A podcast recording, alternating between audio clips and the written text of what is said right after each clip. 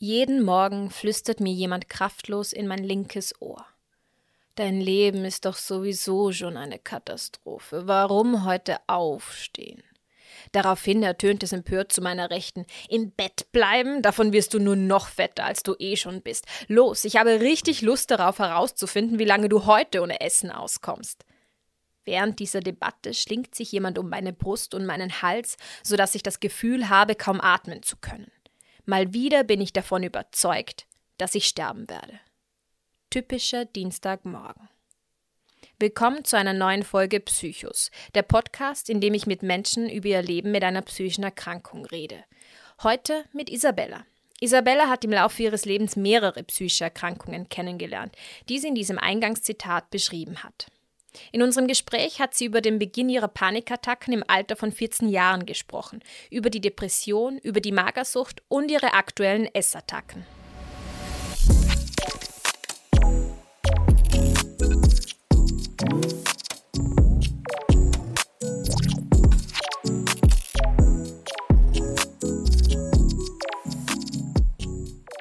Hallo Isabella, ich freue mich, dass du dir Zeit nimmst heute. Danke, dass wir telefonieren können. Ähm, ich fange gleich wie immer an mit der Frage, wie geht's dir gerade? Ja, hallo Valeria. Äh, voll cool, dass ich heute dabei sein darf. Es war irgendwie, äh, es ist jetzt schnell gegangen, dass wir uns äh, hören. Ja, voll gut. Ähm, mir geht's, puh, wie beantwortet man das? Ähm, also ich gehöre sicher nicht zur äh, Gruppe der Menschen, die jetzt unglaublich Panik stirbt. Ich habe weder Angst, dass ich stirb, nur dass wer in meinem Umfeld stirbt oder dass ich selber irgendwie krank werde oder wer in meinem Umfeld äh, so schlimm erkranken wird, dass äh, ja, das eben unschön ausgehen könnte. Ähm, ich gehöre aber sicher auch nicht zur Fraktion der Menschen, die die Situation verharmlost, sondern ich bin absolut für einen vorsichtigen, verantwortungsvollen Umgang damit. Also ich mhm. triff mich jetzt nicht mit meiner Oma, yeah. und nicht sie ins Gesicht. ähm, aber unabhängig von dem, es ist ähm, eigenartig und ich kann gerade gar nicht wirklich sagen, wie es mir geht. Mhm. Weil es also so unabhängig von der äh, Nervosität vielleicht, die so um mich herum herrscht und der Ungewissheit, da würde ich sagen, da, da geht's mir eigentlich ziemlich gut. Das, das trifft mich nicht. So was mich ähm, viel mehr trifft, ist dieses rausgeworfen werden von einem auf den anderen Tag aus einer Routine, die für mich ziemlich wichtig ist, mhm. normalerweise. Und äh, es fällt mir gerade sehr schwer, wieder äh, eine Routine aufzubauen. Ich habe gerade das Gefühl, dass äh, alles, was ich probiere, nicht funktioniert. Dahingegen geht's mir nicht so gut, aber ähm, so ein allgemeines Stimmungsbild kann ich da gerade nicht geben. Es geht mir weder äh, extrem schlecht, nur gut, ich, ich weiß es, ich habe es aber noch nicht herausgefunden. ist ja auch okay. Seit über einer Woche. Ja, es, es darf eher mal so sein. Die Quarantäne ist zwar jetzt schon lang genug, dass man das vielleicht wissen könnte, aber ist okay. Gut, also wir kommen dann eh noch ein bisschen mehr darauf zu sprechen, auf die aktuelle Situation. Aber fangen wir zuerst ähm, von vorne an. Also ich bin ja über einen Artikel auf dich gestoßen, den du geschrieben hast über deine psychischen Erkrankungen. Und du schreibst ja. darin, du hast am 24. Dezember 2011, also an Weihnachten, zum ersten Mal das Gefühl mhm. gehabt, du müsstest sterben. Was genau ist da passiert? Ja. Ähm, ähm, ich bin am 24. Dezember, ähm, damals habe ich noch zur ähm, den Menschen gehört, die an Weihnachten zumindest in die Kirche gehen. Und ich war mit meinem kleinen Bruder in der Kindermesse. Bei uns äh, in, im Ort ist es gibt so immer so Krippenspiel, bla bla bla. Ich glaube, jeder hat in seinem Ort irgend mhm. so eine Besonderheit, die es halt an Weihnachten so gibt. Und wir waren dort ohne meine Mama oder mein Papa, also nur wir zwei. Und am Heimweg äh, ist mein Bruder neben mir gegangen und hat äh, ganz viele Sachen geredet und war aufgeregt, weil Weihnachten uh, und Geschenke und ich habe irgendwie alles nur mehr so erlebt, als wäre ich unter Wasser. Als wäre alles um mich herum irgendwie, es wird, als würde ich neben mir stehen und die Situation von außen betrachten und alles nur mehr so ganz dumpf mitkriegen und ich habe das Gefühl gehabt, dass ich keine Luft mehr krieg, erstick und sterben muss. Also je näher wir äh, mein Zuhause gekommen sind, je länger wir gegangen sind, äh, desto mehr habe ich das Gefühl gehabt, ich werde jetzt sterben. Und das war nicht das erste Mal, dass das äh, so war in den Wochen davor, vielleicht äh, in den Monaten teilweise davor, habe ich immer wieder das Gefühl gehabt, dass äh, ich nicht wirklich atmen kann. Am Anfang habe ich mir gedacht, oh, ich habe einfach mein Zimmer schlecht gelüftet. Das war ganz eigenartig. Dann habe ich immer das Fenster aufgemacht am Abend, wenn ich das Gefühl gehabt habe, ich, ich kriege nicht gut Luft und bin davor gestanden, habe ein- und ausgeatmet. Und dann ist es eh wieder gegangen, aber je länger sie das natürlich gezogen hat, desto schlimmer ist es geworden. Und äh, zu Weihnachten 2011 ist es dann richtig explodiert. Das war 2011. Ja, 2011 war das, nicht 2014. 2011, genau, ist es dann zum ersten Mal richtig schlimm gewesen. Aber ich habe mir dann gedacht, äh, es ist Weihnachten, ich kann jetzt nicht äh, neben meiner Oma und meiner äh, Familie äh, unter dem Weihnachtsbaum sagen, hey Leute, ich glaube gerade, dass ich stirb. Sondern hat man gedacht, ähm, ich sag weiterhin einfach nichts, behalte das für mich und es wird schon wieder weggehen. Also ich habe mir immer gedacht, ja, das ist einfach nur so eine Phase. Mhm. Wie man halt viel Phasen so mit 13, 14 hat, äh, mehr oder weniger wird das sicher auch weggehen. Und ich sollte einfach mein Zimmer besser lüften. Das habe ich mir fest vorgenommen. Und bis heute nehme ich das Thema Lüften immer nur sehr ernst. Aber äh, damals, ja, äh, genau. Das Und hat es da bestimmte Auslöser gegeben oder war das so aus dem Nichts? Äh, na, damals hab ich mir, ist das wirklich aus dem Nichts gekommen, deswegen habe ich mir auch gedacht, genauso wie das gekommen ist, aus dem Nichts wird das auch wieder einfach ins Nichts wieder verschwinden. Also mhm. damals habe ich noch keine Ahnung äh, von äh, Panikattacken, Angststörungen äh, oder irgendwas in die, in die Richtung gehabt. Mhm.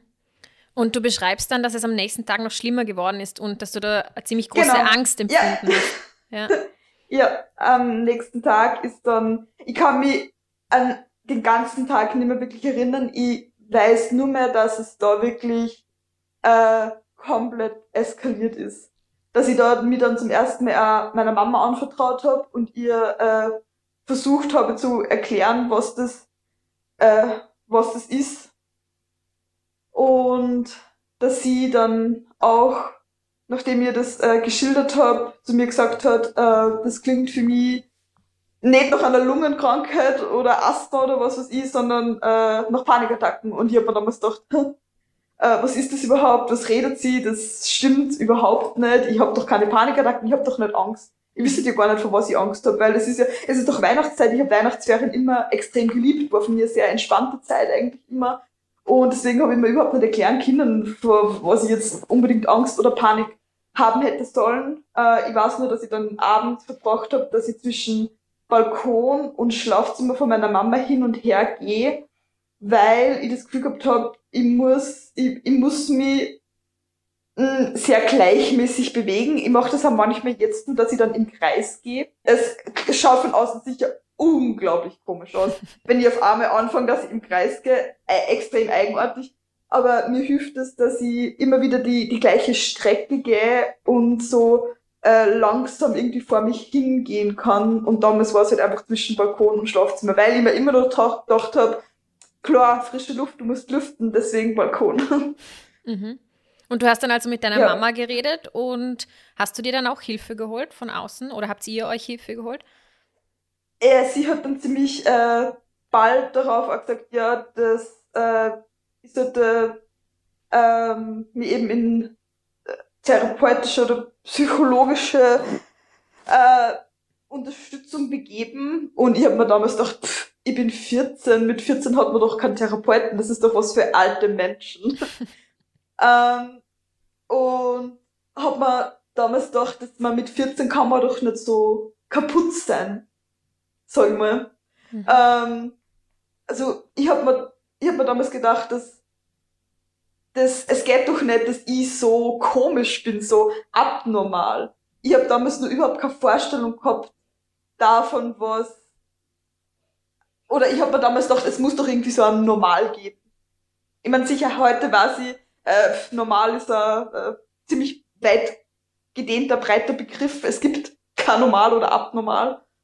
Ähm, aber damals war das ganz äh, eigenartig für mich. Ich habe mich da auch so, ich würde sagen, so ein, zwei Monate ungefähr dagegen gewehrt. Ähm, vor allem Dingen die ganzen Weihnachtsferien über, ich glaube, das sind immer so zwei Wochen, genau. Und in diesen zwei Wochen ist es immer schlimmer worden. Jeder Tag war, jeder Tag war gleich, wobei jeder Tag irgendwie auch schlimmer geworden ist. Also ich bin wirklich nur mal in dem Bett von meiner Mama gelegen, habe aus dem Fenster geschaut und habe mir gedacht, wie wäre das, wenn du den Zustand jetzt einfach mal selber beenden könntest. Da habe ich zum ersten Mal Erfahrung mit Suizidgedanken gemacht. Mhm. Und das auch ernsthaft irgendwie, also das war nicht irgendwie so ein Hirngespinst, die man halt, ich glaube, es ist irgendwie ganz normal, wenn man draufkommt, äh, als Kind oder Jugendlicher, hey, irgendwann stirbt man, dass man dann auch mit dem Thema Selbstmord äh, früher oder später konfrontiert wird und sie dann natürlich einfach mal so fragt, hey, wie, wie wäre das eigentlich? Aber dann natürlich keine ernsthaften Absichten dahinter stecken.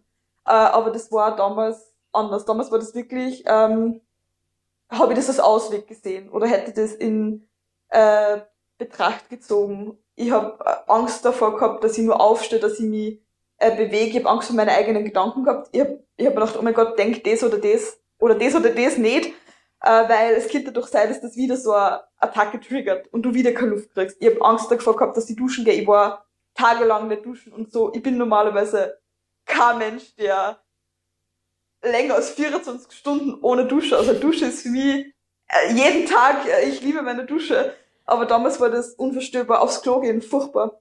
Ich habe Angst gehabt, dass alles Mögliche das, diese Attacken wieder triggern kann und habe dann nach diesen zwei Wochen, die Horror waren, wo ich einfach nur im Bett gelegen bin und aus dem Fenster geschaut habe, gesagt, okay, ich probiere einfach mal Therapie und habe dann eine erste Therapeutin kennengelernt.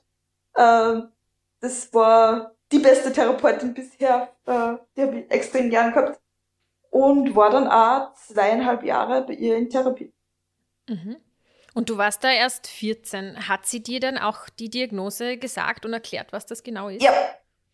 Ähm, ja, ich war, genau, ich war damals 14 ähm, und sie hat dann äh, nach dem Erstgespräch eben angeordnet, zuerst so körperlich mal alles durchchecken, weil natürlich gibt's irgendwo nur die Wahrscheinlichkeit, dass man Asthma oder was weiß ich, was für Lungenkrankheiten nur gibt hat ähm, eben diesen ersten Checkup, den man vor jeder äh, Therapie auch machen muss, äh, gemacht. Und mir ist aber damals dann auch schon bewusst gewesen, dass das nichts Körperliches sein kann. Und so nach den ersten paar Sitzungen, ich weiß nicht mehr genau, wie viel das war, habe ich dann auch die Diagnose Panik, Panik- und Angststörung und ich weiß nicht mehr, wie viel später das war oder ob das überhaupt bei ihr war. Ähm, Depression.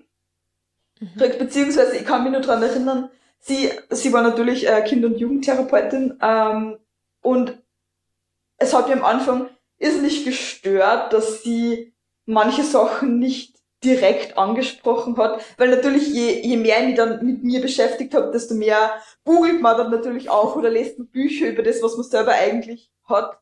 Und äh, bin dann eben im Zusammenhang mit Panikattacken und Angststörungen eben auf das Thema Depression gekommen. Und sie hat mir dann öfter gefragt, hey Isabella, bist du eigentlich manchmal ziemlich traurig oder möchtest du manchmal, dass das einfach aufhört? Und ich habe sie gesagt, sie, hey, du, sie, äh, Kindern ruhig zu mir sagen, äh, bist du depressiv oder hast du Suizidgedanken? Also es hat mich irrsinnig gestört am Anfang, dass sie das so umschreibt mhm. und es nicht so direkt anspricht, weil ich irgendwie kein Problem damit gehabt habe, dass man das so direkt sagt. Also je mehr ich mich damit beschäftigt habe, desto mehr habe ich ja das Bedürfnis bekommen, dass man das direkt anspricht. Mhm. Und ich habe aber diese depressiven Zustände lange geleugnet. Also ich glaube, ich habe Angst irgendwie gehabt, dass ich das zugib. Oder dass ich mir selber eingestehe, das, was ich da erlebe, ist, sind depressive Zustände, ja. Und ja. natürlich auf, auf lang, ja. Und warum wolltest du das nicht? Warum wolltest du dir das nicht eingestehen? Ähm, für mich waren Depressionen was irrsinnig äh, Beängstigendes. Und ich glaube, ich habe damals mit 14 auch noch zu sehr dieses mediale Bild von Depressionen im Kopf gehabt, dieses du sitzt in einer Ecke und ritzt dich den ganzen Tag und hast auf jeden Fall 24-7 Suizidgedanken und ähm, eher so in die Emo-Richtung. Also in irrsinnig schlechte Filme werden Depressive ja oft aus diesen dunklen, traurigen, äh, unglaublich ausgelaugten Personen dargestellt. Und ähm, ich habe immer das Gefühl gehabt, dass ich nach außen hin auf jeden Fall nicht so bin. Ich war zwar irrsinnig traurig, aber auch irrsinnig gefühllos zur gleichen Zeit. Obwohl mir das nach außen hin nicht gemerkt hat. Ich bekomme bis heute das Feedback, wenn mich wer kennenlernt, wow, du bist so die unglaublich lebensfrohe, äh, motivierte und ähm, irgendwie mitreißende Person. Äh, es ist angenehm, dass man mich so in der Blüte meines Lebens sieht und wenn diese Menschen dann erfahren, dass ich unter anderem Depressionen haben, das ist oft ein Schockmoment, weil die sagen, oh mein Gott, das wird man nie glauben von dir. Und damals habe ich mir das ich jetzt auch zu sehr von außen gesehen und habe mir gedacht, das, mir wird das ja keiner glauben. Mhm. Dass ich so bin, dass ich jeden Tag aufwache und das Erste, was ich mir denke, ist, äh, wie stehe ich die nächsten 24 Stunden durch. Das Erste, was ich gemacht habe, wenn ich mich in den Bus gesetzt habe, ich habe hab geweint, bis ich in der Schule war, bis ich vor meiner Klassentür gestanden bin, dann Tränen aus dem Gesicht gewischt, so das Lächeln aufgesetzt. Ich habe so einen kleinen Handspiegel manchmal mitgehabt, dass ich, wenn ich so einen kurzen Lächelcheck mache und dann die Tür von der Klasse auf und gesagt, hey Leute, wow! Wieder sechs Stunden gemeinsam, let's get it on! Also das Obwohl heißt, dass das Bild von Depressionen oft falsch vermittelt wird auch. Ja, also ich glaube, dass es äh, in den letzten Jahren auf jeden Fall besser geworden ist. Natürlich habe ich selber auch mittlerweile ein ganz anderes Bild davon und weiß, dass Depressionen äh, Millionen an Gesichter haben und äh, kein, kein Depressiver äh, 24-7 in der Ecke sitzt und sich ritzt. Äh, und dass Depressionen äh, nicht unbedingt was mit Suizidgedanken zu tun haben muss. Nur weil man Depressionen hat, heißt das nicht, dass man Suizidgedanken hat. Ähm, das kann sein, das äh, muss aber nicht, aber das hat äh, eben seine Zeit gebraucht, bis ich, bis ich das verstanden habe. Und trotzdem war es mir äh, ein Anliegen, dass ich das für mich behalte und dass das nicht Thema oder so wenig wie möglich Thema irgendwie in meiner ähm, Therapie wird. Äh, ich kann aber jetzt nicht mehr sagen, warum mir das so wichtig war. Vielleicht der Angst, dass mir ähm, dass ich vielleicht aus meinem jetzigen Umfeld herausgerissen werde und äh, in der Psychiatrie abgeschoben werde. Ich, ich, ich kann es heute nicht mehr sagen. Heute würde ich auch anders damit umgehen, aber ich war 14 und bin irgendwie so am Anfang dieser, dieser Zeit gestanden. Mhm.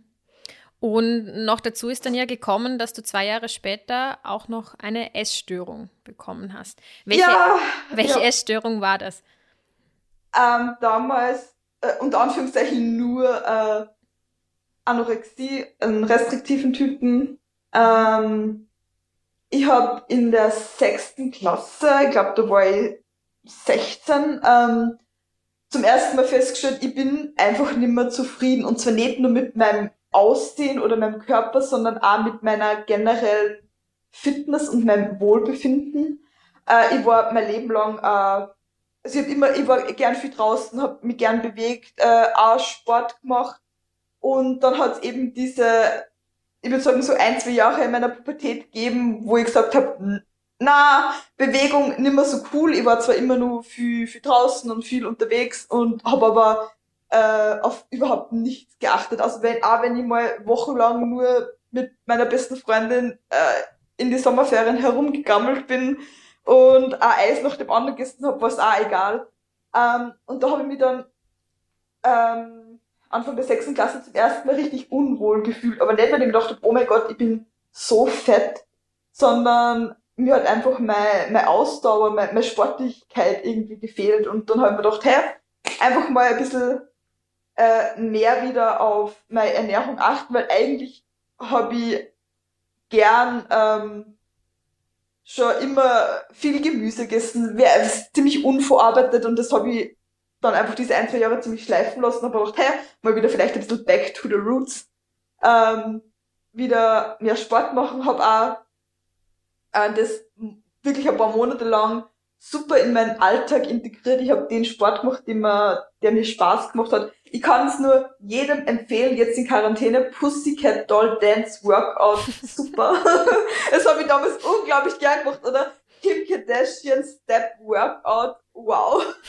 War damals voll lustig. Also da, da habe ich irgendwie, äh, da habe ich mich zu nichts gezwungen, da habe ich keinen festen Plan gehabt, du musst genau das an dem Tag machen, sondern ich habe jeden Tag ähm, eine bis eineinhalb Stunden genau das gemacht, was ich, auf was ich gerade Lust gehabt habe. Äh, und habe hab mich nie mit Kalorien beschäftigt, sondern habe einfach darauf geachtet, dass ich äh, wieder unverarbeiteter ist, äh, mehr, wieder mehr Gemüse einbaue, aber habe an nichts dagegen gehabt, wenn ich mal auf einer Geburtstagsfeier Pizza gegessen habe, zum Beispiel. Ähm, und jeder hat mich in diesen, ich habe dann eben äh, langsam aber stetig abgenommen und man hat das dann auch gemerkt und von außen haben mir ich würde sagen, so nach zwei, drei Monaten äh, die ersten Menschen dann angeredet und gesagt, hey, ähm, der Haut ist viel besser geworden, äh, man sieht da, du hast äh, ein bisschen Gewicht verloren, steht doch voll gut und äh, voll super, dass du das so, so gesund machst, also dass du dir so bewusst darüber bist, dass es dann nicht nur um dein Aussehen geht, sondern um dein Wohlbefinden. Und das ist für mich wirklich an, an erster Stelle gestanden und habe auch oft gesagt, kriegt, sie finden das voll cool, dass ich eben nicht so in diese Essstörungsschiene abrutsche äh, und dünn um jeden Preis sein möchte. Und ich war da auch stolz drauf irgendwie, dass ich das so, dass ich mein Wohlbefinden so an erster Stelle gestellt habe. Mhm. Ja, und äh, dann dann so die Monate vergangen, es ist, es ist Sommer geworden und ich kann mich nur an einen Tag, also natürlich, ich bin an keinem Tag aufgewacht und gesagt, hey, ab heute bin ich essgestört. Also keiner mit Essstörung wacht ja von heute auf morgen auf und sagt, passt, das bin ich jetzt. Ähm, aber ich kann mich nur daran erinnern, dass ich an einem Tag da alleine zu Hause war und ich habe was zum Essen gemacht, wie immer, und wollte essen. Und ich habe das Essen in meinem, in meinem Mund gehabt und habe das Gefühl gehabt, ich kann das nicht mehr runterschlucken. Und ich weiß bis heute nicht, warum weil ich habe nie, also ich habe zu diesem Zeitpunkt damals noch, keine Probleme irgendwie mit Essen gehabt oder habe Angst davor gehabt, dass ich dick werd wieder oder irgendwas in die Richtung. Ich habe einfach nur das Gefühl gehabt, ich kann das Essen nicht runterschlucken, es wird immer mehr in meinem Mund. Und habe das dann, habe mein Essen zur Seite geschoben und habe gesagt, ja, pff, egal, vielleicht hast du einfach viel Stress. Ich weiß, kurz vor einer Mathematikschularbeit war, das war immer Stress. Ähm, und habe gedacht, ja, pff, egal, wurscht. Ähm, das ist dann die nächsten Tage auch wieder weg gewesen, aber es ist immer öfter gekommen. Und bis zum Ende vom Schuljahr war das dann schon fast irgendwie normal, dass ich das Gefühl gehabt habe, ich kann nichts hinunterschlucken.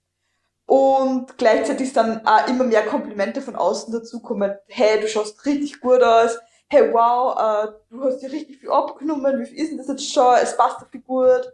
Ähm, und das gefällt einem natürlich wenn man immer mehr von außen sagt, hey, wie gut das ausschaut, dass man, dass man jetzt eben schlanker ist und dann will man mehr. Und ich bin ein Mensch, der extrem zu Extremen neigt. Sowohl in meiner Charaktereigenschaften als auch in meinem Verhalten. Und habe mir dann gedacht, ja, stimmt, ein bisschen mehr geht doch nur. Und äh, ist dann auch noch mehr gegangen und bis mir dann kurz vor den Sommerferien die ersten mir nahestehenden Menschen in meinem Umfeld angeredet haben. Meine beste Freundin zum Beispiel, die gesagt hat, hey, ähm, das gerät ein bisschen außer Kontrolle bei dir, du rutscht in eine Essstörung. Und ich habe immer gesagt, ach, na, ich und eine Essstörung nie. Überhaupt nicht.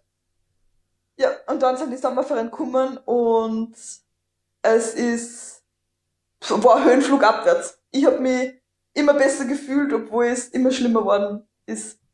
Mhm. Ich habe insgesamt, äh, also falls zu einem wen stören, bitte einfach kurz dorthin wachen.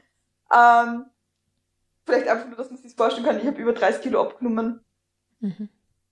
in, in der Zeit und habe an meinem Tiefpunkt so viel gewogen wie eine Zehnjährige ungefähr. Also so ungefähr plus minus 35 Kilo auf einer Körpergröße von 1,70. Äh, eigentlich tut das gerade nichts zur Sache. Das ist nur innerhalb de, dem Zeitraum der Sommerferien passiert. Und so ein enormer Gewichtsverlust ist natürlich ding, ding, ding, ding, ding, absolutes Warnzeichen für eine Essstörung. Und du hast dich aber quasi gut gefühlt, weil du immer mehr abgenommen ja. hast. Mhm. Ja, also über, über die Sommerferien ähm, sicher. Es war schön, dass man sie immer mehr verschwinden sieht. Zugleich habe ich natürlich aber auch gemerkt, was das für, für Auswirkungen hat. Angefangen von Haarausfall, Verbrennungen am ganzen Körper, weil man kein Empfinden für Wärme oder Kälte mehr hat. Ähm, man, man kann nicht mehr wirklich gut schlafen. Es ist immer kalt. Ich bin im August, im Hochsommer mit Strumpfhose, dicker Jogginghose, langem T-Shirt, also langem Shirt, am Pullover und Schal herumgerannt und Kuschelsocken, weil mir so kalt war. Und äh, natürlich eine Auswirkung auf Sozialleben. Ich habe mich komplett isoliert äh, und zurückgezogen. Es war nichts mehr irgendwie wichtig, außer die, die Zahl auf der Waage, die äh, jeden Tag kontrolliert habe. Und ja, es ist, es ist meiner Mama lang nicht aufgefallen. Die hat dann erst so gegen Ende der Sommerferien mal gesehen, äh, was los ist, weil ich, natürlich ist man, man wird immer vorsichtiger, man versucht, dass man sich weite Sachen anzieht, äh, damit dem Umfeld oder den Menschen, die man so jeden Tag sieht, nicht auffällt. Und ich bin dann eines Tages nach Hause gekommen vom Laufen in engen Sportsachen und meine Mama war schon zu Hause unerwartet und war dann natürlich schockiert von dem, was sie gesehen hat. Mhm. Und wann und, hast du selbst äh, zum ersten Mal realisiert, dass du krank bist? Boah, lang nicht. Ähm, ich habe das trotzdem nur lang abgestritten. Ähm, zum ersten Mal selber ähm, gesagt, dass sie oder mir das so ein bisschen eingestanden zumindest war. Mh, mm, ich würde sagen, kurz vom neuen Schuljahr war das dann. Mhm. Äh, da bin ich einfach im, im Garten gelegen und habe mir gedacht, das kann doch jetzt nicht mein ganzes Leben so weitergehen. Ich muss irgendwas tun. Ein paar Tage vorher war eine ziemlich gute Freundin bei mir, die ähm, die mir einen Zettel mit äh, der Nummer von einer ernährungstherapeutischen Praxis in meiner Nähe gegeben hat und gesagt hat, Isabella, auch wenn du jetzt vielleicht nicht gesund werden willst oder auch wenn du nicht siehst, was mit dir passiert, ich kann dem nicht mehr zuschauen, ich will dem nicht mehr zuschauen, bitte, wenn du das nicht für die tun willst, tu das zumindest für mich. Und das war auf der einen Seite äh, ziemlich überwältigend, weil ich nicht damit gerechnet habe. Aber gleichzeitig habe ich mir gedacht, ja, lass mal's reden. Das stimmt doch eh nicht. Ich habe ja kein Problem. Äh, aber ein paar Tage später habe ich diesen Zettel in der Hand gehabt und habe mir gedacht, ja, eigentlich hat sie schon recht. Äh, ich will zumindest, keine Ahnung, was passiert, aber ich will nicht, dass mein Leben so weitergeht. Ähm, es hat so trotzdem noch ziemlich lange gebraucht, bis ich mich dann wirklich für äh, ein Gesundwerden entschieden habe, nur mal fast ein Jahr. Aber es war ein Anfang. Mhm. Und ich habe dann mit meiner, zu meiner Mama gesagt, ich würde gern eben wieder in Behandlung gehen. Beziehungsweise es war nicht wirklich Therapie, sondern eine ernährungstherapeutische Praxis. Aber ja, das war der erste Schritt dann. Das heißt, die Therapie ähm, wegen den Depressionen und wegen den Panikattacken, bei der Therapeutin warst du nicht mehr? Äh, leider, also die hat mich, ähm, ich, war nach, ich war nach zweieinhalb Jahren, ist meine Therapeutin leider von ihrer Praxis in ein bisschen weiter entferntes Klinikum gewechselt und hat nur mehr stationäre Patienten gehabt. Ähm, was aber damals in Bezug auf meine Panikattacken und Angststörungen äh, nicht schlimm war, weil die habe ich durch sie wirklich sehr gut in den Griff bekommen. Ähm, und es war absolut der richtige Zeitpunkt, dass wir dann damals die Therapie deswegen beendet haben ich weiß nur, dass sie bei unserer letzten Sitzung gesagt habe, Isabel, das tut mir unglaublich leid, dass wir das jetzt abbrechen müssen, weil blöd gesagt, aber jetzt geht's erst so richtig los, weil Adi hat gesehen, meine Essstörung ist jetzt gerade wird jetzt dann bald ihren Höhepunkt erreichen oder bricht jetzt auf jeden Fall nur weiter aus. Mhm. Und wie sieht es momentan bei dir aus? Also wie ist dein Verhältnis zum Essen jetzt? Ähm, puh. Also ich kann seitdem nichts mehr essen, ohne dass man danach nicht irgendein Gefühl hat. Sag ich mir. Ich will nicht sagen, dass ich mich immer schuldig fühle. Das stimmt nicht. Aber nach jedem Essen ist irgendwie ein Gefühl da. Ich kann das nicht ganz beschreiben. Es ist auf jeden Fall nicht gut. Es ist zwar auch nicht mehr dieses Schuldgefühl, das man gehabt hat, und es ist ja nicht mehr dieses, oh mein Gott, du darfst nicht essen, aber es ist trotzdem ein Gefühl da und es ist irgendwie ungut. Und du bist noch in Behandlung? Äh, das habe ich bis. Nein. Nein, ich war wegen meiner Essstörung auch nie in therapeutischer Behandlung. Mhm. Also nie, das ist zu viel gesagt, ich war eben in dieser ernährungstherapeutischen äh, Praxis, aber die hat natürlich mein, mein Gewicht, meine Vitalwerte, bla bla bla, äh, wöchentlich kontrolliert. Ich bin dann ähm, für kurze Zeit ambulant im Frauen- und Kinderspital in Linz gewesen, bin dann ähm, Ende Mai zwangseingewiesen worden, bin dann aber nach einer Woche, habe ich mich selber wieder entlassen. Äh, das ist eine andere Geschichte, aber das war so die einzige Zeit, wo ich dann unter Anführungszeichen in Behandlung war. Aber wirklich Therapie habe ich während meiner Essstörung nie gehabt. Ja. Was hat dir dann geholfen in letzter Zeit, also dass es besser geworden ist? Ähm, besser geworden ist es, also ich bin dann eben zwangseingewiesen worden und so ein, zwei Wochen vor meiner Zwangseinweisung habe ich mir zum ersten Mal wieder gedacht, dass ich wirklich, wirklich, wirklich gesund werden will. Nämlich viel wirklicher aus ein Jahr davor, in dem Sommer noch, wo ich zum ersten Mal beschlossen habe, ja, hey, ich habe anscheinend ein Problem. Äh, sondern da habe ich wirklich angefangen, dass ich mich ganz intensiv mit mir und meinem Gesundwerden beschäftige. Ich bin dann zwangseingewiesen worden und das war absolut Horror. Äh, würde sicher den Rahmen sprengen, aber nach dieser Woche, wo ich mich dann selber entlassen habe oder darum gebeten habe, gehen zu dürfen. Äh, das war ziemlich schwierig. Ähm, seit dem Tag, an dem ich entlassen worden bin, 4. Juni, dieses Datum werde ich nie vergessen, ähm, hat es kein Zurück mehr gegeben. Meine behandelte Ärztin hat damals gesagt, Isabella, du schaffst das sowieso nicht, wir sägen uns sowieso bald wieder. Und ich habe damals gedacht, du, äh, wir sägen uns bestimmt nicht mehr, ich werde es schaffen. ja, ich wollte das jetzt nicht unbedingt beschimpfen, aber in meinem Kopf habe ich ganz viele Wörter gesagt, die absolut nicht angebracht sind, in der Öffentlichkeit laut zu sagen. ähm, und habe gedacht, wir sehen uns bestimmt dichtbar und wir haben uns auch Datum heute, 27. März 2020, nicht mehr wieder gesehen.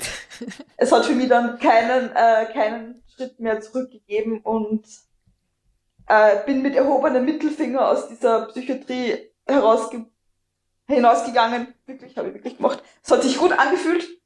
Ähm, und ja, dann habe ich an, an mir gearbeitet und hab, habe gegessen, viel, und habe wieder mit, hab auch wieder mit dem Sport angefangen, auch gegen die Meinung von vielen, die gemeint hat, oh mein Gott, du kannst doch jetzt keinen Sport machen.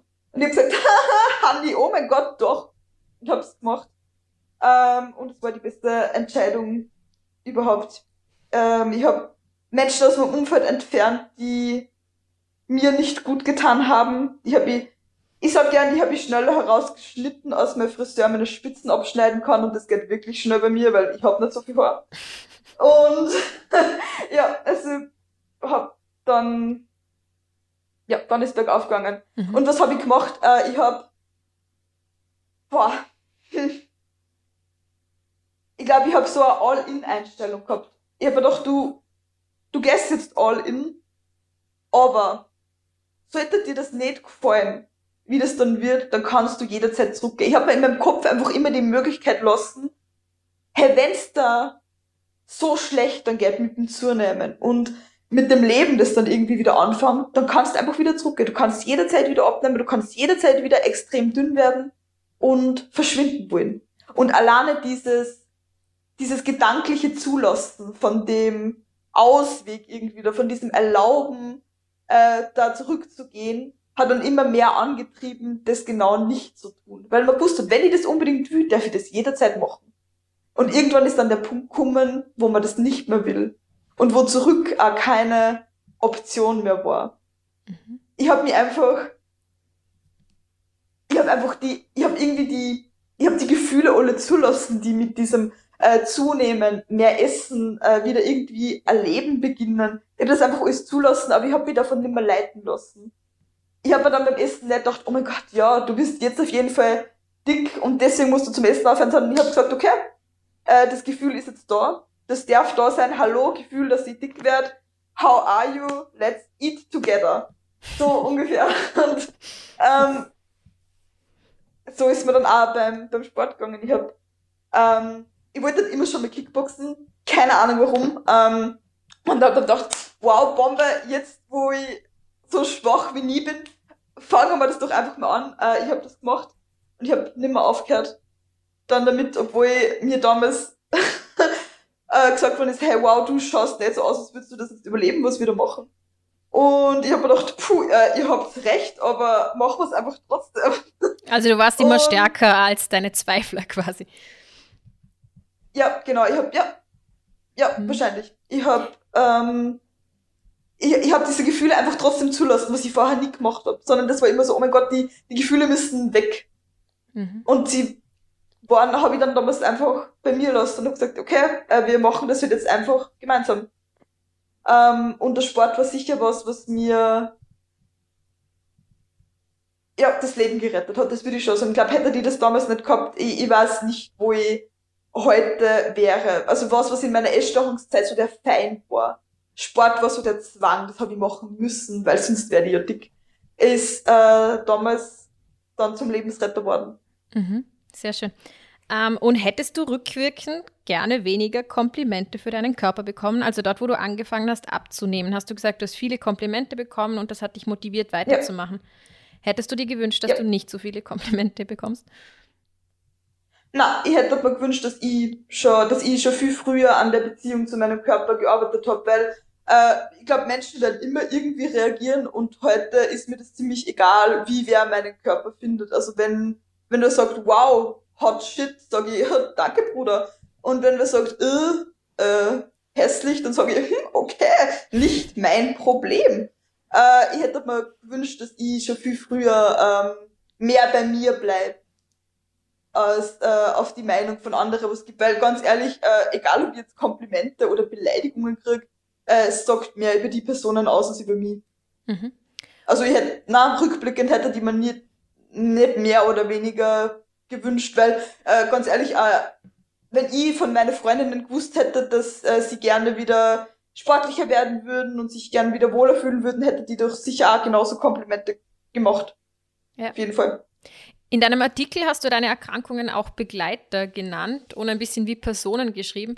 Wie würdest du jetzt sagen, redet die Stimme der Depression zum Beispiel mit dir? Also was sagt die zu dir?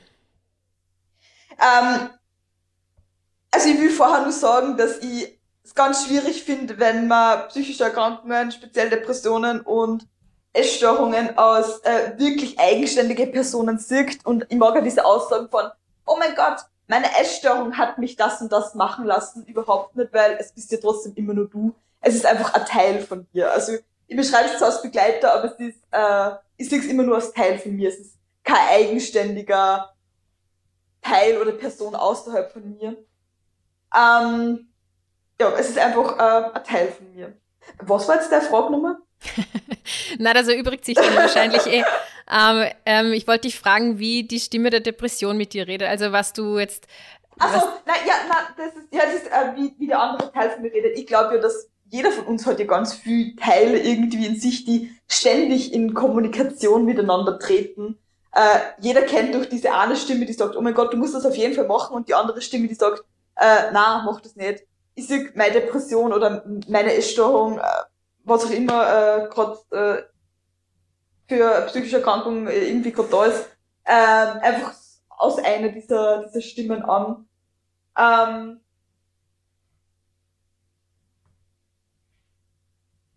Die Stimme der Depression. Was sagt sie dir? Ja, genau.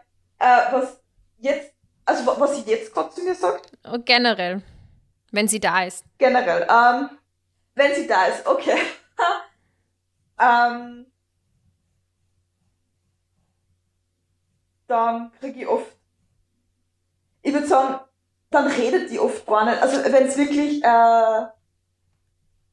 eine schwere depressive Phase ist, dann redet die gar nicht so viel mit mir, weil da, da fehlt die Kraft zu sprechen. Mhm. Sondern da legt sie sich eher wie so ein schwerer Vorhang oder wie so ein schweres Kettenhemd, ist das ein Begriff, ja, so über mich und ähm, es ist sehr erdrückend. Man, ich kann dann zum Beispiel den ganzen Tag im Bett liegen und einfach nur an die Wand schauen und auf einmal ist der Tag vorbei und ich habe keine Idee, was ich gemacht habe. Oder ich kann am ganzen Tag ganz normal durch meinen Alltag gehen und komme dann am Abend heim und weiß nicht, was ich getan habe. Also ich weiß zwar, dass ich äh, jetzt zum Beispiel in der Uni war, weil ich Vorlesung gehabt habe, oder dass ich im Fitnessstudio war, aber ich weiß das nur, weil das halt mein normaler Alltag ist, meine Routine, um die ich ziemlich froh bin, weil in solchen depressiven Phasen kann ich auf Autopilot stellen und kann sagen, okay, ähm, ich trifft jetzt gedanklich was was ich wohin ab, ich weiß es nicht. Ähm, das ist dann auch wie wenn man das eben so äh, taub irgendwie mitkriegt. Also man, man ist so taub und man kriegt das alles so unter Wasser und alles irgendwie so von, von außen. Hm, so ein Schleier, der auf von allem liegt.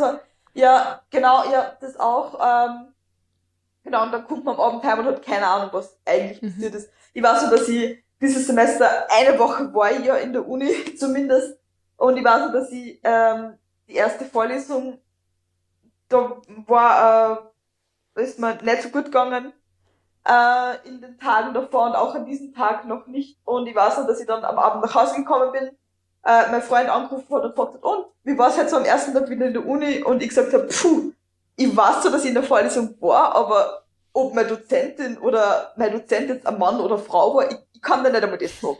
Ich weiß es nicht. Mhm. Es war dann ziemlich interessant, wie ich dann die Woche drauf wieder in der Uni war und gesagt habe, ah, es war ein Mann. ähm, und äh, cool, das ist meine, meine Politikvorlesung, super interessant.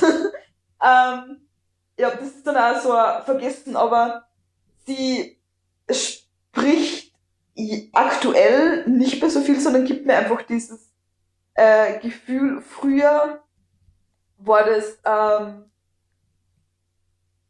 früher hat sie mir für, für viele Sachen die Schuld gegeben. Mhm. Oder hat gesagt, es ist doch eh klar, dass dir so geht oder dass du jetzt traurig bist, zum Beispiel, weil du das verdient hast. Mhm. Die Stimme oder, der Essstörung, sagt die dir was? Ja, also ja, die ist jeden Tag da. Wir kennen uns sehr gut. Ähm, die äh, ist mittlerweile, ich würde sagen, Essstörung habe ich, die habe ich wirklich hinter mir lassen. Aber wenn ich da jetzt so zurückdenke, kann ich da meine Gedankenmuster gar nicht mehr nachvollziehen. Heute ist das für mich extrem unlogisch irgendwie, was ich da damals gedacht habe. Jetzt ist eher so das Problem von Binge-Eating. Mhm. Nicht nur eher, sondern es, es ist das. Ähm, leider nicht ungewöhnlich, irgendwie, dass man von einer Essstörung in die andere rutscht. Magst du kurz erklären, was das ist für Leute, die das vielleicht nicht wissen? Ah ja, natürlich. ähm, also vorweg sein und gesagt, ich glaube, das ist genauso wie jede andere Essstörung, was sehr individuell ist und was ich jetzt sage, muss nicht auf jeden zutreffen. Mhm. Ähm, aber ganz grob gesagt ist das einfach in, in regelmäßigen Abständen, sei es jetzt ein paar Tage oder vielleicht eine Woche, äh, mindestens einmal am Tag äh, unglaublich große Menge an Essen in ziemlich kurzer Zeit in sich hineinzustopfen. Und ich sage bewusst stopfen, weil das ist kein Essen mehr. Man verliert da die Kontrolle. Mhm. Und was ist da das Gefühl dabei, während du das machst? Ähm, das ist eine gute Frage. Also auf jeden Fall Kontrollverlust. Mhm. Aber am Anfang auch, ich glaube, was im Vordergrund steht, zumindest für mich, ist der Realitätsverlust. Dieses äh, Gefühl, dass man jetzt einfach abtauchen kann, obwohl das, glaube ich, für Außenstehende keinen Sinn ergibt, weil man ist ja nicht, dass man aus der Realität fliehen kann. Was wenn ich das so sage, muss ich selber mit mir lachen, weil ich jetzt, äh, wo es mir gerade, also wo ich gerade das Problem nicht so, ähm, akut. nicht so hab, ja. ähm, genau nicht so akut ist, äh, natürlich drüber lachen kann, äh, weil es absolut unlogisch ist. Aber in diesen Situationen hält man das irgendwie alles um sich herum nicht aus und denkt, ich, ich brauche jetzt eine Pause. Oder ich, brauch, ich kann das einfach nicht mehr, nicht mehr da sein. Also es ist für mich sicher einfach eine andere Art der, der Selbstverletzung. Mhm. Und wie ist das Also Gefühl neben- danach dann? Boah. Absolut. Ich glaube, beschissen ist gar kein Ausdruck mehr. Es geht einem ziemlich schlecht. Also oft hat man Bauchweh. Es ist einem schlecht. Äh, manchmal, manchmal kann ich ziemlich gut schlafen. Manchmal kann ich aber überhaupt nicht schlafen, weil man extreme Schuldgefühle hat und sich dachte, boah, äh, das kann doch nicht sein, dass das jetzt äh, schon wieder passiert ist. Äh, natürlich auch wieder das Gefühl, oh mein Gott, ich werde 100 pro von heute auf morgen fett. Ähm, nächtliche Schweißausbrüche, ähm, nicht nur nächtliche Schweißausbrüche, sondern meistens auch ziemlich bald danach äh, Schweißausbrüche, weil das einfach so riesige Mengen waren, die, mit denen der Körper dann umgehen muss. Ähm, Ekel, einfach ein Ekel vor sich, vor sich selbst. Mhm. Und man ist unglaublich traurig, ich fühle mich unglaublich hilflos irgendwie und kraftlos, hoffnungslos. Ähm, Mhm. dann noch, ja. Hast du Panikattacken auch noch manchmal? Äh, Panik, also klingt traurig, aber Panikattacken kehren für mich so dazu wie Atmen. Okay. Obwohl ich ja dann nicht atmen kann, hahaha, lustig. Aber, aber Panikattacken sind sicher was, was äh, das erlebe ich sicher ein bis zweimal am Tag. Manchmal ist es aber auch so eine durchgängige Panikattacke. Vielleicht ist es dann besser, wenn ich sage Angstepisode, die sie dann manchmal durch einen ganzen Tag zieht, manchmal durch eine ganze Woche, in schwerere Zeiten, manchmal ein paar Wochen lang. Ähm, das, das ist dann einfach immer so, das ist einfach da. Man merkt, dass das da ist, aber es hat dann nicht diese Peaks wie extreme Panikattacken, dass ich jetzt innerhalb von wenigen Minuten glaube, ich muss sterben. Mhm. Also eher so eine Angst. Einfach so der, ja, genau. Es ist dann einfach, also bei mir äußert sich das vor allem Dingen durch Atemnot oder dass ich das Gefühl habe, ich, ich krieg nicht gescheit Luft. Mhm. Äh, das zieht sich halt dann manchmal den, den ganzen Tag durch. Also, aber das ist, so traurig das klingt, aber ganz normal irgendwie Mhm. für mich geworden. Das ist manchmal mehr, mal weniger, aber also es, ich sag normal, weil es meinen Alltag nicht mehr einschränkt. Also ich glaube, Ja. Ziel für mich war immer, dass ich meine äh, sämtliche Probleme, mit denen ich so äh, umgehen muss, so weit in den Griff krieg, dass es einfach meinen Alltag nicht mehr einschränkt. Und das hast du geschafft. Äh, ich sehe in Bezug auf meine Panikattacken äh, auf jeden Fall. Also ich habe ich hab früher Angst gehabt, dass ich in einen Bus einsteige. Heute kann ich ganz normal Bus, Bahn, Straßenbahn oder was weiß ich fahren. Das wäre nicht möglich gewesen. Mhm. Oder eben diese komplette Isolation, das äh, ist, ist wieder möglich. Und auch wenn ich heute mitkrieg, äh, ich habe Angst davor, dass ich irgendwo hingehe, weil es sein könnte, dass ich dann dort eine Panikattacke krieg, dann sage ich immer zu mir, Isabella, äh, es ist voll okay, wenn das passiert, weil wenn es wirklich wieder so schlimm wird, dann darfst du jederzeit gehen. Ich Ja. bin noch nie gegangen. Auch wenn ich wieder Panikattacke gehabt habe. Ich glaube, ich könnte jetzt eine Panikattacke haben und du würdest nicht mitkriegen, dass ich eine Panikattacke habe. Ich kann Menschen gegenüber sitzen. Ich weiß, dass ich bei meiner Matura-Prüfung Englisch, mündlich, Matura, so die Panikattacke gehabt habe und äh, es hat keiner gemerkt. Mhm. Jetzt hat sich in Also letzter ja, das Zeit durch Corona ziemlich viel verändert. Also für alle Menschen. Was hat sich da in deinem Alltag, in deinem Leben speziell verändert?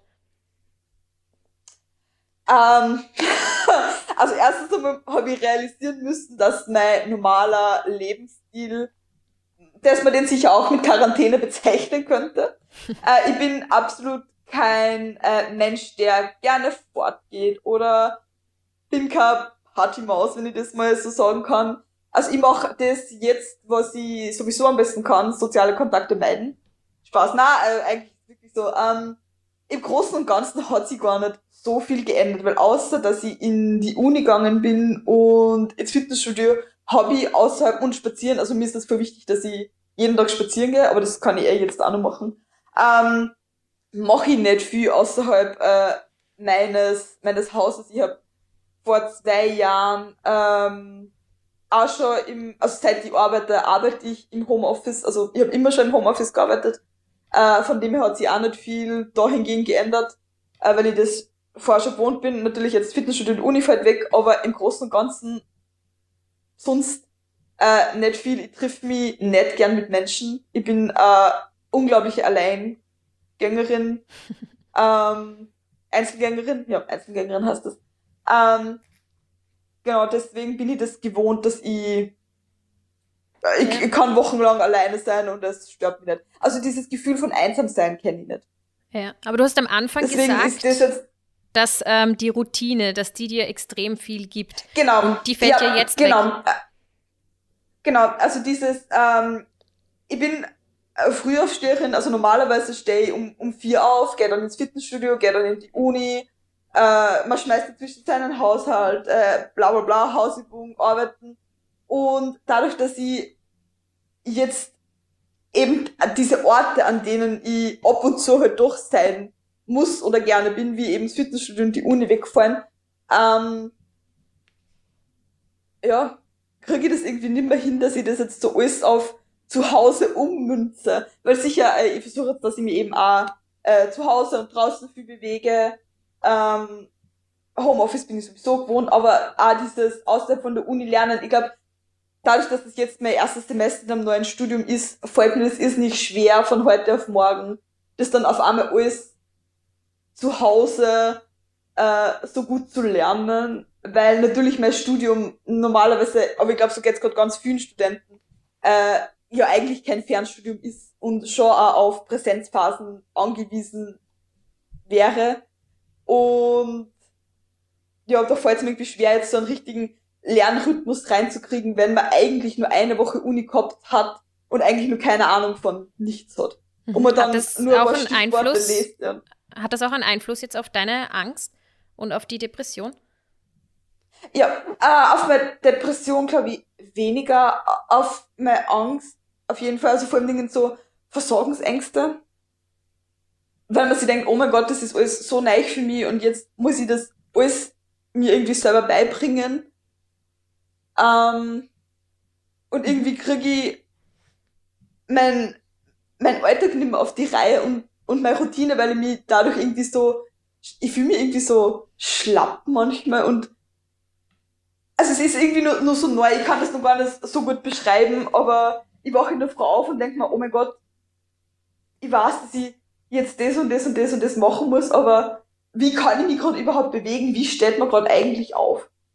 Obwohl das überhaupt nichts mit Corona zu tun hat, weil ein Fuß aus dem Bett schwingen ist nicht schwer, das mache ich ja normalerweise auch. Aber jetzt gerade fühlt sich alles anders an. Hat das auch einen Einfluss auf ich, dein Essverhalten? Ähm, ja, also ich fühle mich oft in solche Phasen, wo, wo ich immer so, so unsicher bin, neige ich extrem eben zum Binge-Eating. Ja. Äh, das in letzter Zeit sicher auch aus der, bisschen aus der Kontrolle geraten ist. Ähm, es haben ja auch viele Hamsterkäufe äh, gemacht. Ja. Hat das irgendwas in dir ausgelöst? Na. Na. Also, äh, außer, dass ich, außer dass ich mich drüber lustig gemacht habe, äh, sicher nicht. Also von Hamsterkäufe halt die absolut nix. Ähm, ich habe weder Toilettenpapier nur Nudeln oder so gehamstert. Äh, ich habe keinen einzigen Hamsterkauf gemacht. Äh, Finde ich ja ziemlich unnötig. Ja. Und äh, na, hat mir auch nicht, also wenn das wer anderer machen will, okay, es ist mir irgendwie ziemlich egal, was wer anderer macht. Wenn du hamstern willst, go for it, babe. Und wenn, wenn nicht, dann nicht. Aber, äh, na, außer dass ich, außer dass ich es vielleicht sehr egoistisch finde natürlich, weil war halt schon cool, wenn jeder irgendwie zumindest eine Packung Klopapier kriegt. Ja, aber, aber, du hattest nicht äh, das Gefühl, dass du jetzt mehr Essen daheim haben musst. Oh, na, oh mein Gott, okay. na, überhaupt ja. nicht. Also, mir hilft da extrem irgendwie, ähm, erst einmal sie, ähm, ser also, seriöse Quellen und äh, seriöse Nachrichten, also vor allem sich zu belesen an seriösen Quellen, ja. seriösen Nachrichten, äh, nicht jede Nachricht irgendwie zu glauben und vor allem Leute, Logik und Hausverstand, wir leben in Österreich. Nicht auf einer einsamen Insel. Es geht um ein Virus, nicht um irgendwie Atomkriege. Also, also, würdest du, würdest du insgesamt sagen, dass es dir momentan mit der Situation schwerer fällt, psychisch stabil zu sein, oder macht das für dich jetzt keinen Unterschied zu sonst? Ich, ähm,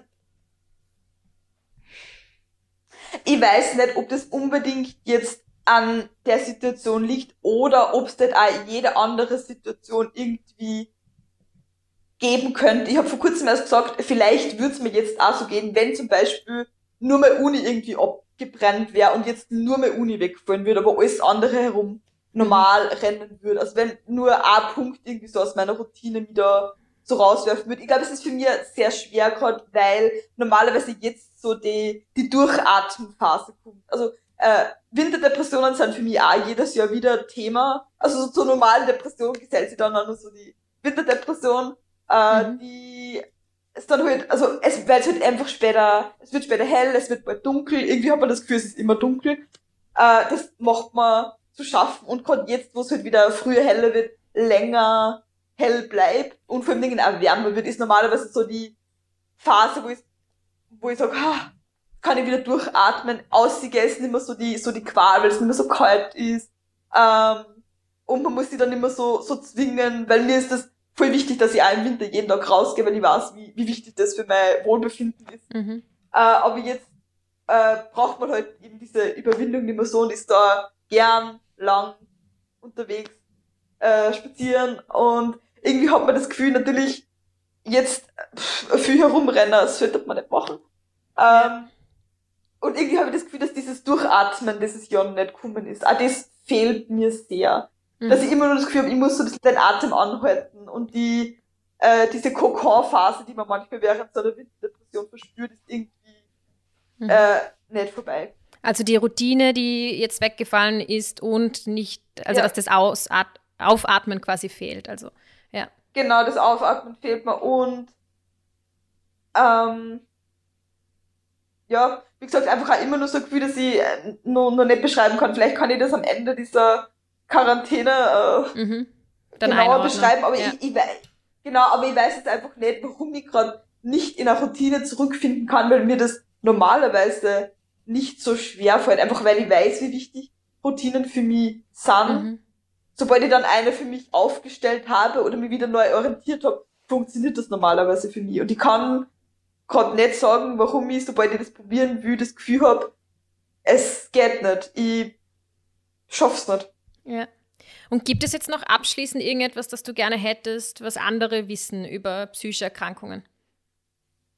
Ähm, ich würde jedem wünschen, dass er äh, offen drüber reden kann, auf jeden Fall. Und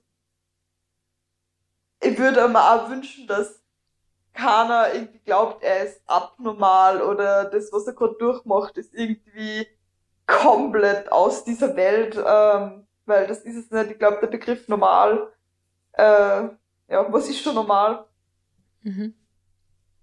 Ähm, und vor allen Dingen, es liegt, es liegt immer in der eigenen Hand. Ich, ja, doch, ich glaube, das ist mein, mein Main Message, die ich vielleicht hier mitgeben will, ist, äh, Schuld und Verantwortung gehen nicht zusammen. Egal, warum euch gerade so geht und wer da vielleicht äh, der Auslöser dafür sein könnte oder äh, ihr, keine Ahnung, Zeit damit verplempert, dass ihr einen Schuldigen sucht, der da euch in die Situation verbracht hat.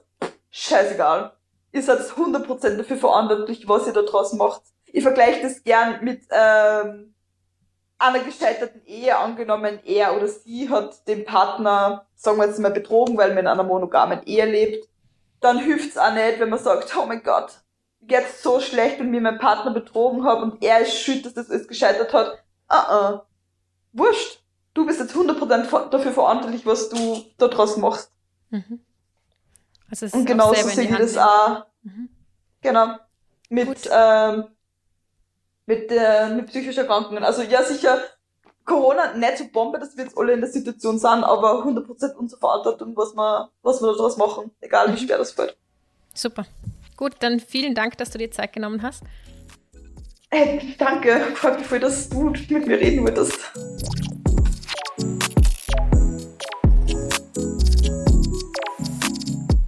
Produziert von Malderino Kiesens. Die Telefonnummer der Telefonseelsorge ist für Österreich die 142, für die Schweiz die 143 und für Deutschland 0800 111 0111 oder 0800 111 0222. Die Nummern sind alle kostenfrei und es ist rund um die Uhr jemand da.